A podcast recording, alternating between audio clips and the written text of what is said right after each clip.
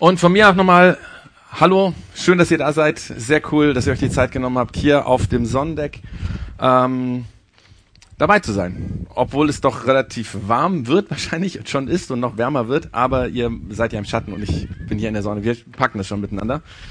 Wir haben vorher von der Isa gehört, wir starten heute eine neue Themenstaffel mit dem Titel Der Coach und ähm, für alle, die heute vielleicht zum ersten Mal da sind oder vielleicht warst du auch vor einem Jahr hier auf dem Sonnendeck und du kennst das Projekt nichts noch nicht so gut oder so, ähm, sei mal gesagt, Themenstaffel bedeutet, ähm, wir haben immer verschiedene Sonntage, vielleicht so ein Monat, zwei Monate, drei Monate, wo die Themen zusammengehören und die haben dann ein Oberthema, das heißt zurzeit der Coach und ähm, wir werden dann heute hier auf dem Sonnendeck und dann in einer Woche im Ensemble und dann am 21.07. im Ensemble und so weiter, werden wir dann quasi uns das genauer anschauen. So ein bisschen, ähm, was weiß ich, verschiedene Unterthemen zu diesem großen Thema anschauen.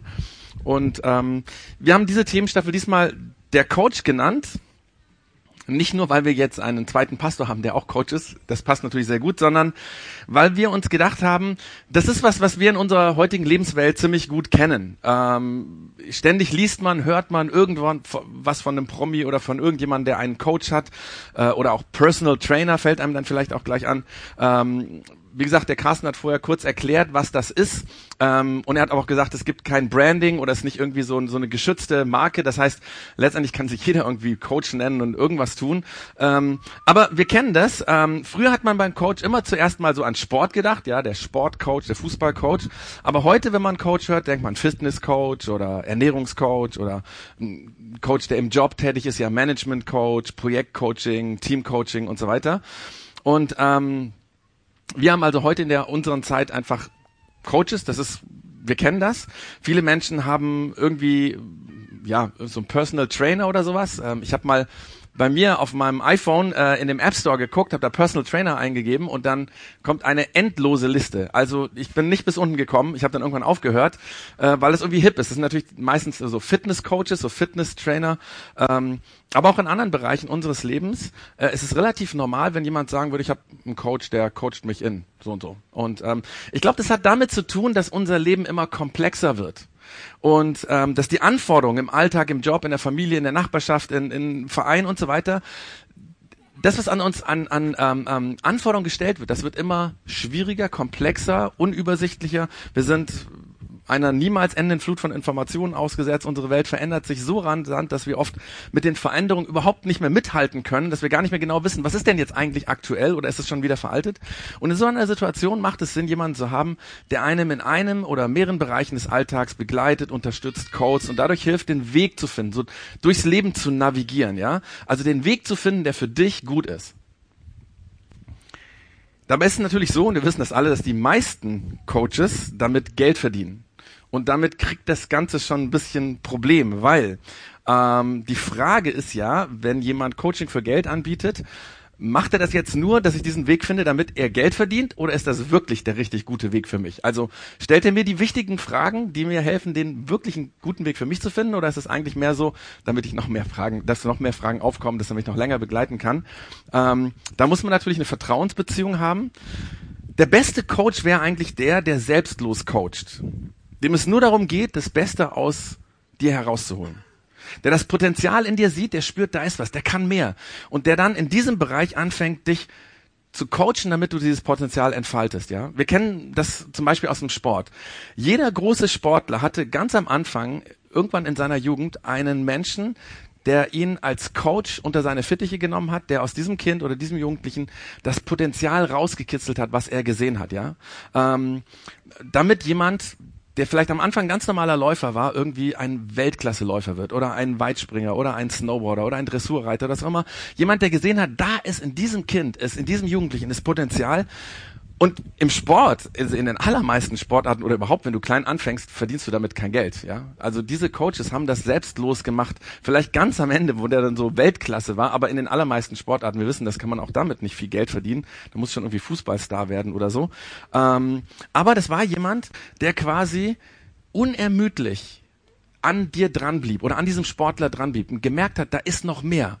Ich muss ihn nur rauskitzeln, ich muss ihn sozusagen in meine Coach setzen und dann aus ihm rauskitzeln, was eigentlich in ihm drin steckt, vielleicht was er auch bis jetzt nicht sieht, ähm, um diesen Sportler dazu zu bringen, dass er vielleicht an die Spitze der Kreis oder der Regional oder der Bundes- oder der Europa- oder der Weltmeisterschaft kommt.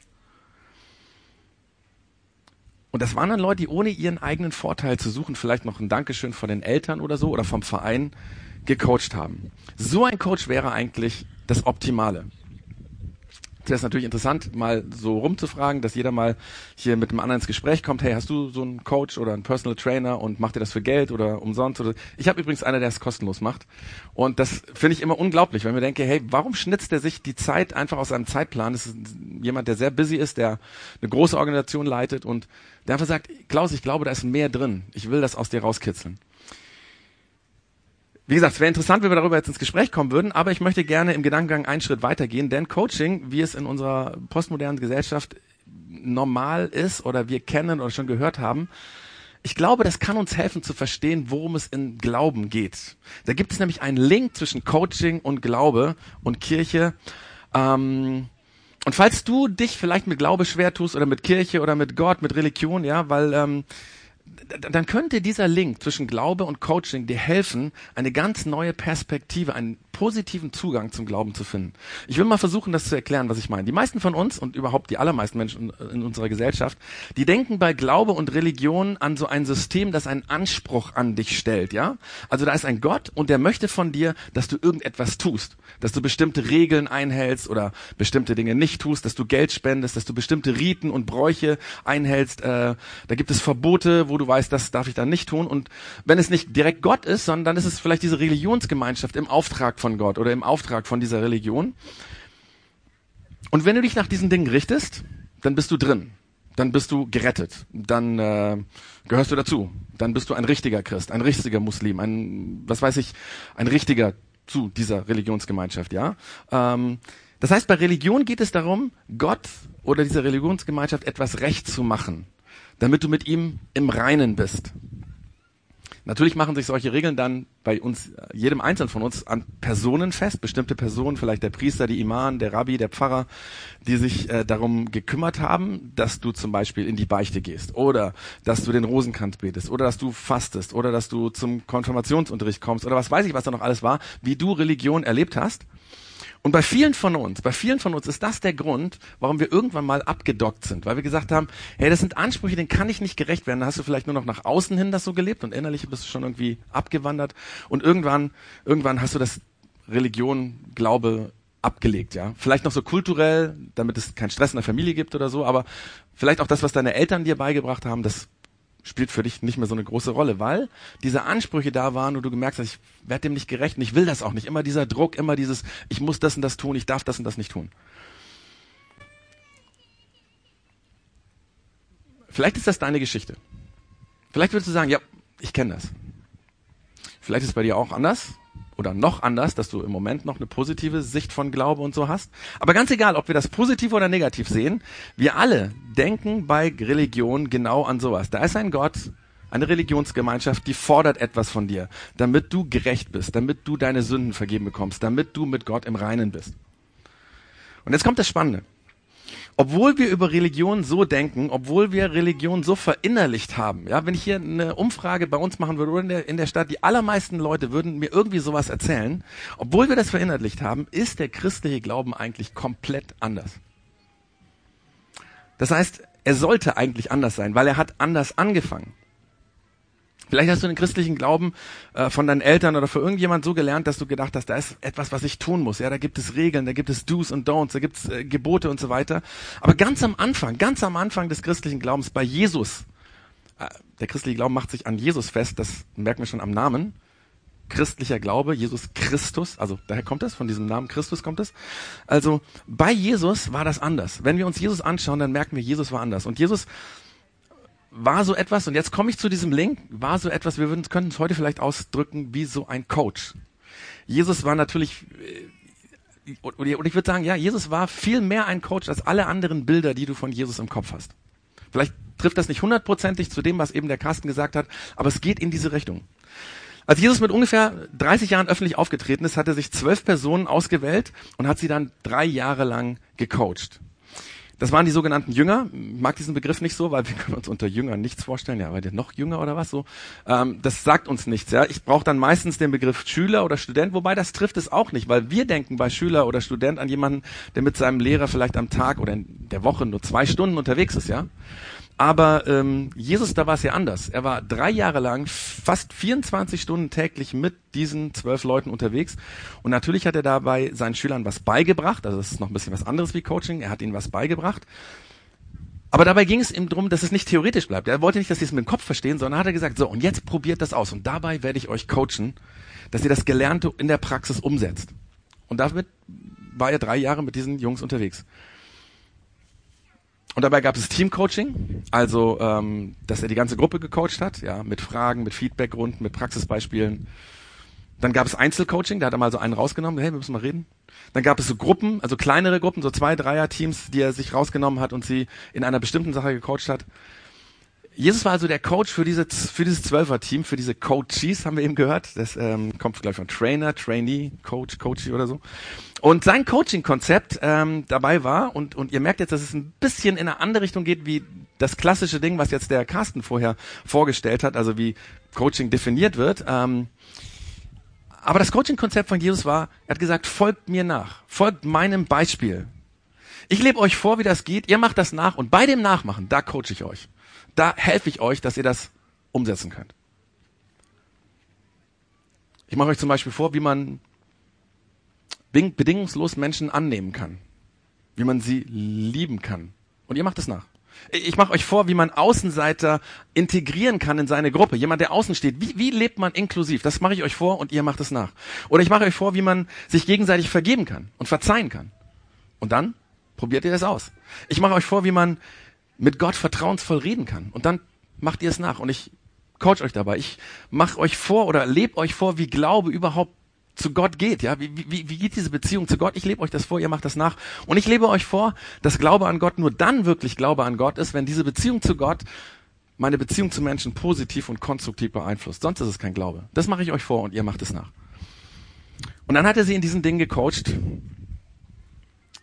damit sie das in ihrem Alltag umsetzen. Und es ist super interessant, im ersten Jahrhundert haben tatsächlich die Christen nichts anderes gemacht als genau das, was Jesus diesen zwölf Leuten beigebracht hat, weil die haben dann das weitergegeben und dann andere Leute gecoacht.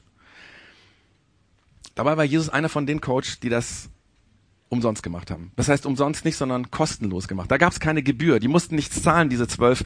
Jesus war einfach der, der das Potenzial in diesen einzelnen zwölf Jungs gesehen hat und gesagt hat, hey, komm, ähm, wenn du willst, wenn du dich in meinen Coach, in meine, in meine Kutsche setzen willst, dann gehen wir jetzt gemeinsam und dann versuche ich aus dir das Beste rauszuholen, das Potenzial, was in dir drin liegt, was ich sehe. Ich glaube tatsächlich, dass dieses Verständnis von einem Coach sehr nahe dem kommt, was Jesus mit diesen zwölf, drei Jahre lang gemacht hat sicherlich intensiver. Und ich habe es eben schon gesagt, er war auch der Lehrer, ja, er hat, er hat den Leuten was beigebracht. Sie haben auch Teaching gehabt, irgendwie könnte man sagen, keine Ahnung. Aber dann ging es darum, und er hat es ihnen vorgelebt auch noch, ja. Also er war ziemlich nah an den Leuten, man, sie konnten genau in sein Leben reinschauen, in seinen Alltag einschauen. Ich meine, 24 Stunden, also der konnte sich nicht verstecken. Und dann als sie angefangen haben, das nachzumachen, hat er gesagt, so, und jetzt begleite ich euch, jetzt helfe ich euch, jetzt stelle ich euch die wichtigen Fragen, damit ihr das könnt. Jetzt reflektieren wir das gemeinsam. Und dann eines Tages, als er mit seinem Team schon längere Zeit zusammen war, sagte er etwas Unglaubliches. Äh, für diese zwölf Typen war das unfassbar, total krass und bis heute ist es total krass. Und ganz ehrlich, das, was jetzt kommt, das ist so unglaublich wichtig, dass es, ich kann das gar nicht überbetonen. Es ist eine Aussage, die so viel Kraft in sich trägt, dass sie alles verändern kann. Gerade wenn du den christlichen Glauben irgendwie kritisch siehst, äh, wenn du denkst, christlicher Glaube hat mit diesem Religionssetting zu tun, das habe ich abgelegt, das ist nicht meins, äh, ähm, so Riten und Gebete und Opfer, die man tun muss und ja, und da gibt es eine Liste äh, von Dingen, die darfst du tun und eine Liste von Dingen, die darfst du nicht tun und wenn du 80 Prozent davon machst, dann bist du drin und sonst bist du draußen. Du willst es alles nicht. Wenn du so Glaube verstanden hast, ja, ich glaube, dann kann diese Aussage von Jesus, die jetzt gleich kommt, das Potenzial in dir wecken, dass du nochmal mit Glaube, dass es, dass es in eine ganz neue Dimension kommt. Dass das, was du bis jetzt vielleicht negativ siehst, plötzlich sagst, ja, das ist doch was für mich. Denn in seiner Zeit als Coach mit diesem Server-Team, wir wissen nicht genau wann, vermutlich am Ende seiner drei Jahren, wo wir mit ihnen unterwegs waren, kommt er mit ihnen ins Gespräch mal wieder über Gott, hat er oft gemacht, ja, so, hey, lass uns mal über Gott reden. Und da hat er das Interessante gesagt, da hat er gesagt, Gott ist euer Vater. Und ihr kennt ihn bereits, weil ihr habt ihn schon gesehen. Und diese zwölf haben sie gesagt, ja wie? Also erstmal ist es komisch, wie Gott ist euer Vater. Das hatten sie noch nie so gehört. Das ist nicht im Jüdischen so angelegt, ja, in ihrem Glauben, den sie so damals hatten. Aber äh, noch viel schwieriger, wie? Wir haben ihn gesehen. Die haben sich gedacht, was soll denn das jetzt heißen? Irgendwie, wie meint er das jetzt hier? Gott gesehen, bitteschön, wann denn schon? Und äh, für die zwei war das, äh, für die zwölf war das total un, also nicht nachvollziehbar, was Jesus da gesagt hat. Und nach so einem kurzen Moment von fragenden Blicken hin und her zwischen den zwölf, was will er jetzt und so, fasst sich einer das Herz, nämlich der Philippus, und äh, sagt zu Jesus, Herr, äh, wir wissen nicht genau, was du jetzt hier meinst, aber zeig uns doch einfach den Vater, dass wir ihn sehen können. Also er meinte, hey, wenn du meintest, wir Gott kennenlernen sollen, ihn sehen sollen, dann keine Ahnung, aber zeig uns noch, ja? Ich weiß nicht, wie er sich das vorgestellt hat, so, sich der Himmel so ganz surreal öffnet und dann irgendwie einer auf den Wolken so runterschwebt. Ich weiß nicht, was er gedacht hat, was jetzt Jesus machen könnte, aber er sagt, zeig uns ihn. Aber der Jesus schaut diesen Philippus in die Augen und sagt, hey, Philippus, ähm, so lange bin ich schon bei euch und du kennst mich immer noch nicht? Komm, komm, komm her, komm, schau mich mal an. Schau mir mal in die Augen. Okay? Wenn du mich gesehen hast, hast du Gott, den Vater, gesehen. Du musst nicht mehr sagen, zeig uns Gott, zeig uns den Vater. Wenn du mich gesehen hast, hast du den Vater gesehen. Dann hast du Gott gesehen. Weißt du, Jesus war nicht einfach irgendein begnadeter, guter Lehrer. Er war auch nicht ein Gründer einer neuen Bewegung, einer neuen Religion oder sowas. Jesus war Gott selbst, der zu den Menschen auf die Erde gekommen ist. Da musste sich der Himmel nicht mehr öffnen. Da, da, da brauchte kein Gott auf einer Wolke runterschweben, sondern er stand schon direkt vor ihnen. Und sie haben ihn ständig angeschaut, sie haben ständig mit ihm geredet. Und dieser Jesus, der Gott war, war ein Coach. Er hatte für seine Schüler keine Liste von Do's und Don'ts. Das müsst ihr machen, das dürft ihr nicht tun. Nein. Er wollte nicht, dass sie irgendwelche religiösen Riten lernen und dann irgendwie der nächsten Generation beibringen. Nein. Er hat gesagt, folgt mir, folgt meinem Beispiel. Und dann coache ich euch dabei. Und ich werde euch dabei zum Guten verändern. Ich werde das Positive in euch rauskitzeln. Ich werde dich zum Positiven verändern. Das war sein, sein Ding. Und wisst ihr, was das für uns heute bedeutet? Ganz einfach. Also, wenn Jesus der Coach war, dann ist Gott ein Coach. Bis heute. Gott will nicht, dass du irgendetwas tust, um ihm gnädig zu stimmen, zu beweisen, hey, so gut bin ich. Deswegen bist du doch bestimmt für mich, ja? Er will nicht irgendwie, dass du eine Liste von Dingen tust äh, oder eine Liste von Dingen sein lässt oder irgendwie sowas, ja? Er will nicht, dass du irgendwelche religiösen Dinge ganz, ganz korrekt machst und wenn du das irgendwie falsch gemacht hast, dann bitte nochmal wiederholen oder so. Nein. Gott will nur, dass du eine Beziehung, eine Coaching-Beziehung zu ihm eingehst. Jesus, der Gott ist, will nur, dass wir seinem Beispiel folgen, dass wir das ausprobieren und in dem Ausprobieren will er uns coachen. Und so will er uns neu machen. Will er aus uns Menschen machen, die sich verändern, positiv verändern, die über sich hinauswachsen. Er will das Beste aus uns herausholen und er will das Negative, das Böse, das, wo wir an anderen Menschen schuldig werden. Das klassische Wort dafür ist Sünde oder Schuld, Sünde. Er will das oder dir helfen, das wegzulegen, abzulegen und das Gute in dir herausholen. Das Beste, was das Beste für dich ist. Und er will, er will das nicht nur für dich, er will das für alle Menschen. Er, er will, dass alle Menschen sich zum Guten verändern, dadurch sich unsere Welt zum Guten in die richtige Richtung verändert. Und er will, dass die, die es schon begriffen haben, andere wieder mit reinnehmen. Das ist sein großes Ziel, ja, weil er möchte eine Beziehung zu jedem Menschen haben. Er will, dass alle sehen, er ist der, der das Beste aus mir rausholt. Auch wenn das vielleicht manchmal wie so ein Coach nicht immer die angenehmen Fragen sind, ja. Der Carsten könnte jetzt sagen, das sind nicht immer die tollen Fragen, das sind manchmal schwierige Fragen. Aber um das Beste rauszukitzeln, um das beste Potenzial rauszuholen und um das Negative, dass wir das ablegen können. Und jetzt kommt's. Wenn das stimmt, was ich gesagt habe, dann bedeutet das, und vielleicht hast du das noch nie so gesehen, ja, ähm, vielleicht ist das für dich jetzt ein ganz neuer Gedanke, aber wenn das stimmt, dann geht es bei Jesus nicht um Religion. Es geht nicht um Ansprüche, denen du gerecht werden musst. Das ist ein ganz normales Religionsding und so sind alle Religionen. Aber der Glaube an Jesus ist keine Religion. Der Glaube an Jesus ist, um mit der heutigen Sprache das auszudrücken, Coaching. Eine Coaching-Beziehung zu Gott. Und genau darum soll es in den nächsten Wochen hier in der Churchzone gehen, dass wir uns äh, an konkreten Beispielen aus dem aktuellen Alltag anschauen, wie geht das? Wie will Jesus uns jetzt coachen? Wie geht das, dass er sagt, hey, folg meinem Beispiel und dann coache ich dich? Dass wir uns das anschauen, ähm, anhand von Beispielen natürlich auch mit seinen zwölf ähm, Coaches, die er gehabt hat. Zum Beispiel die Frage, wie integriert man Menschen, die Außenseiter sind? Wie lebt man inklusiv für die? Oder die Frage, wie kann man vergeben? Und wir wissen es alle. Ich meine, Beziehungen funktionieren nicht, wenn wir uns nicht vergeben und verzeihen. Das gilt für Ehebeziehungen, das gilt für Partnerschaftsbeziehungen allgemein, das gilt für Freundschaftsbeziehungen, für Beziehungen zwischen Eltern und Kindern, zwischen Nach in Nachbarschaftsbeziehungen ist das. Die haben keine Chance, wenn wir nicht lernen, uns zu vergeben und zu verzeihen. Wie geht das? Das wollen wir uns anschauen. Oder auch die Frage, seit den Beatles wissen wir das, all you need is love, love is all you need, ja wie geht das, dass man jemand, der wahnsinnig nervig ist, der sehr egozentrisch ist, der immer nur an sich denkt, wie kann man mit dem liebevoll umgehen? Wie geht das? Und wie glaubt man überhaupt an Gott? Also, das schauen wir uns dann auch nochmal an. Und ähm, um diese Fragen geht es in den Church in den nächsten Wochen. Ich hoffe, ich habe euch ein bisschen Lust und Appetit gemacht darauf, dass ihr sagt, ja, da will ich dabei sein, das will ich, da möchte ich einfach äh, äh einfach mal vielleicht das auch praktisch mitmachen, ähm, gucken, ob Gott mich coachen kann. Ich hoffe, dass du Lust bekommen hast dazu und ähm, vielleicht gerade dann, wenn du bis jetzt ganz anders über Gott gedacht hast. Es kann es sein, dass du denkst, oh Klaus, ähm, bei Jesus magst du dir ja vielleicht recht haben. Stimmt, der war schon anders. Also wenn man sich den anschaut, der war schon echt anders so. Aber ähm, jetzt schau doch mal. Also vor Jesus gab es doch auch schon irgendwie sowas, ja, Gott und so. Ähm, diese Geschichten aus dem Alten Testament zum Beispiel, da hat Gott natürlich doch auch Anforderungen gestellt, oder? Sag doch mal, Klaus, hey, da gab es doch Gebote, da gab es Regeln. Und wenn du nicht eingehalten hast, wenn du nicht gehorcht hast, dann wurdest du bestraft oder so. Da war doch Gott eigentlich nicht für die Menschen, sondern wollte er was von ihnen, oder? War das damals nicht so? Und ich glaube, du hast recht, wenn man diese Geschichten aus unserer heutigen Weltsicht liest, dann, dann ist das so. Dann, dann ist das das, was wir daraus lesen, ja. Aber diese Geschichten sind oft 3000 Jahre und älter. Und es war eine völlig, völlig, völlig andere Zeit wie heute. Also wenn wir diese Geschichten versuchen aus der Sicht von damals zu lesen, was war das damals? Wenn du versuchst rauszuspüren, äh, ähm, wie das ist, ja, wie das damals war, eine eine Welt ohne Menschenrechte, ohne Gleichberechtigung, ohne humanistisches Weltbild, wie wir es haben, eine Welt, wo es das noch überhaupt nicht gab. Da hat noch nie jemand irgendwie an sowas Positives nachgedacht.